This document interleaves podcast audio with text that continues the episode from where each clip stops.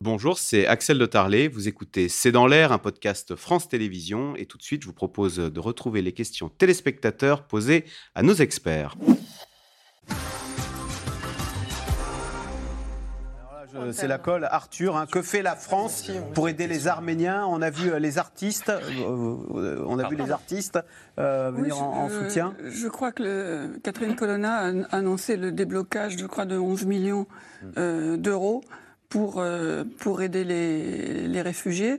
Mais c'est vrai qu'on attend euh, davantage parce que non seulement les gens meurent aujourd'hui, ils vont continuer à mourir dans les jours qui viennent et dans les mois qui viennent. Euh, pour ceux qui, qui, ont qui, auront réussi à, à rejoindre la partie principale de l'Arménie.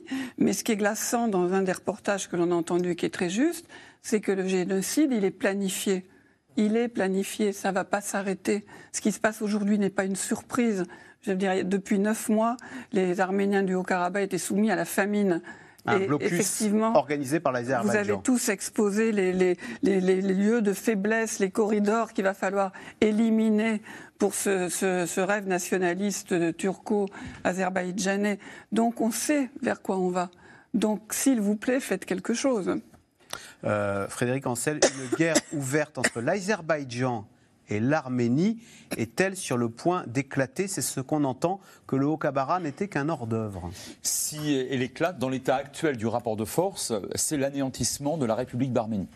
Et ce serait d'autant plus gravissime, d'abord humainement, ce serait C'est 20 millions contre 4 millions, beaucoup d'armes contre très peu d'armes, beaucoup d'argent contre peu d'argent. Ça ressemble à ça, euh, sachant qu'il y a beaucoup moins que 4 millions d'Arméniens. Donc effectivement, et puis euh, vous avez vu les, frontières sur la carte, euh, défendre ce corridor du Zangezur avec une seule grande ville principale en Arménie qui est Yerevan, avec la frontière hostile de la Turquie qui, entre parenthèses, est bloquée d'ailleurs hein, depuis de, au commerce arménien depuis des décennies.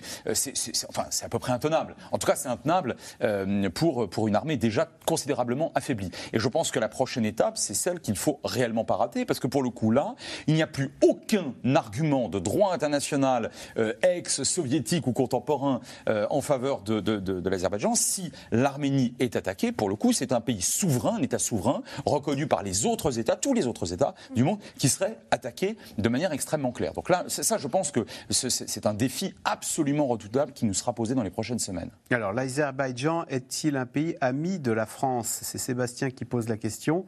Euh, Ursula von der Leyen est allée en, ah Azerbaïdjan, amie de la Commission européenne en tous les cas. Oui, Ursula von der Leyen a dit que l'Azerbaïdjan était un, partenaire fiable de l'Europe. Hein, pour le euh, gaz Pour le gaz, voilà. Donc ce partenariat fiable, il va, il va falloir le, revisiter. Euh, la France a pris des positions très fortes en faveur de l'Arménie. L'Azerbaïdjan est très irrité ces derniers temps. Il ne faut pas oublier non plus quand même que ça n'a pas forcément toujours été aussi linéaire. Euh, François Hollande, euh, je me souviens, après une commémoration du 24 avril à Yerevan, le lendemain était allé à Bakou, en Azerbaïdjan, et avait signé des contrats d'armement euh, avec l'Azerbaïdjan, et notamment la, livraison d'un satellite militaire qui a permis à cette armée azerbaïdjanaise de mener les, offensives de 2020 avec le succès qu'on a vu. Donc il y, a une position beaucoup plus ambiguë que, que ce qui est présenté. Total, par exemple, fait partie des compagnies pétrolières qui sont très investies en Azerbaïdjan. Il y a énormément d'exemples de ce type-là, donc la diplomatie française euh, n'est pas, euh, n'est pas, n'a pas qu'un seul visage dans cette histoire. Alors Yacine en Corrèze qui pose la question, Elsa Vidal, pourquoi le Haut-Karabakh ne fait-il pas partie de l'Arménie? C'est Staline qui a, redessiné des frontières de façon perverse. Oui, en 1921, en fait, euh, Staline a, D'abord, ces deux, États ont existé séparément, ils ont été absorbés de force dans l'Union soviétique et Staline a accordé le Karabakh à l'Azerbaïdjan sur un coup de tête. Il s'apprêtait à faire euh, l'inverse et puis il a fait ça. Et donc, c'est pour cela. Et longtemps, euh, ce territoire, le Karabakh, a vécu en Azerbaïdjan sans trop de difficultés. Et ça s'est vraiment exacerbé à la fin de la perestroïka et au début de l'indépendance, quand les deux se sont euh, retrouvés indépendants et que l'Arménie a demandé le contrôle, a proclamé, euh, les, habitants du Karabakh ont proclamé leur indépendance que l'Arménie n'a jamais reconnue. Et j'aimerais quand même dire une chose sur euh, la guerre, effectivement, ce que tu disais est évident. Si l'Azerbaïdjan pousse son avantage, moi je ne vois pas pourquoi il le ferait, parce qu'effectivement il serait en, en contradiction flagrante avec le droit international. Mais le pays qui a violé euh, l'intégrité territoriale, c'est l'Arménie, parce que pendant l'année, la, première guerre, l'Arménie n'a pas juste pris le Karabakh, elle a pris sept districts alentours. et elle a évincé les Azerbaïdjanais. Je rappelle encore 500 000 Azerbaïdjanais qui sont eux aussi chassés de chez eux.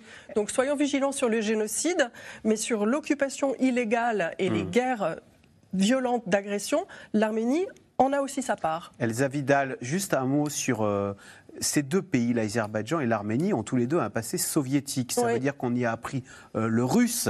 Ça veut dire qu'on a eu euh, le même euh, mode, de, la même musique, la même culture. Enfin, je ne mm. sais pas. Est-ce qu'il n'y a pas quand même ces, 80, ces 70 ans de vie commune sous l'égide soviétique Est-ce que ça ne les a pas un tout petit peu rapprochés Ou est-ce qu'il y a toujours une haine cuite et recuite depuis des millénaires En fait, il y a eu d'énormes tentatives de paix. On a été à plusieurs reprises à un cheveu de signer la paix.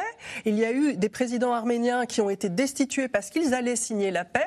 Mais et Aliyev, le président euh, azerbaïdjanais, a dû faire des concessions à un front nationaliste à l'intérieur. Et j'ai envie de vous dire, en fait, à partir du moment où ces deux pays ont été indépendants et qu'ils n'ont plus été inclus de force dans des empires, ils ont été absorbés par des vagues nationalistes et elles amènent beaucoup plus de victimes de génocide que bizarrement certains empires. même si aujourd'hui c'est bien l'Azerbaïdjan qui attaque. Qui est à risque euh, et qui euh, fait que ces malheureux Arméniens euh, sont obligés de tout quitter d'un territoire où ils étaient là depuis 3000 ans, dit-on, parce qu'évidemment.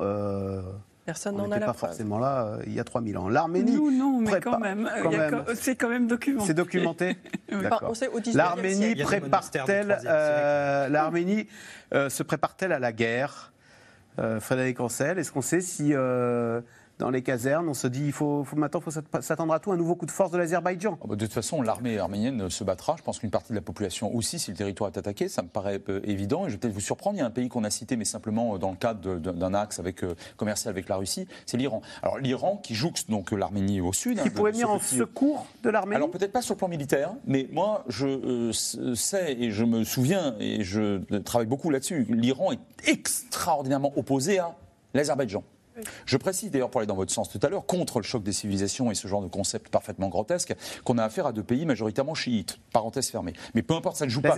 Comme, Guillaume l'a très très bien rappelé, on n'est pas du tout sur une guerre de religion. L'Azerbaïdjan est majoritairement chiite. L'Iran aussi par définition. Ah et je pense que l'unification, au moins, alors politique, peut-être économique, de la Turquie et de euh, l'Azerbaïdjan au détriment de l'Arménie sur ce petit corridor du Zangezur ne, ne, plairait absolument pas à l'Iran. D'ailleurs, l'Iran avait averti il y a quelques années de cela euh, que, euh, que c'était hors de question. Maintenant, je ne suis pas certain que militairement, l'Iran interviendrait, soit par manque de volonté, soit par manque de capacité. Néanmoins, ça a été rappelé, l'Iran aujourd'hui, dans la région, est, enfin, est, est un pays important, d'une façon ou d'une autre. C'est un pays qui n'est pas du tout négligeable.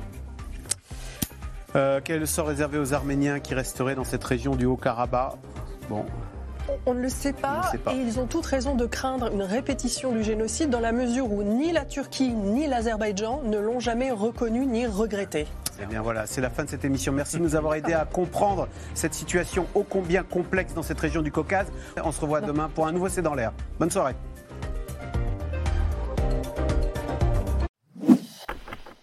Merci d'avoir écouté C'est dans l'air. Comme vous le savez, vous pouvez désormais écouter l'intégrale, mais aussi l'invité ou vos questions à nos experts. Tous ces podcasts sont disponibles gratuitement sur toutes les plateformes de streaming audio. Et pour le replay vidéo, c'est sur France.tv, bien évidemment. À bientôt.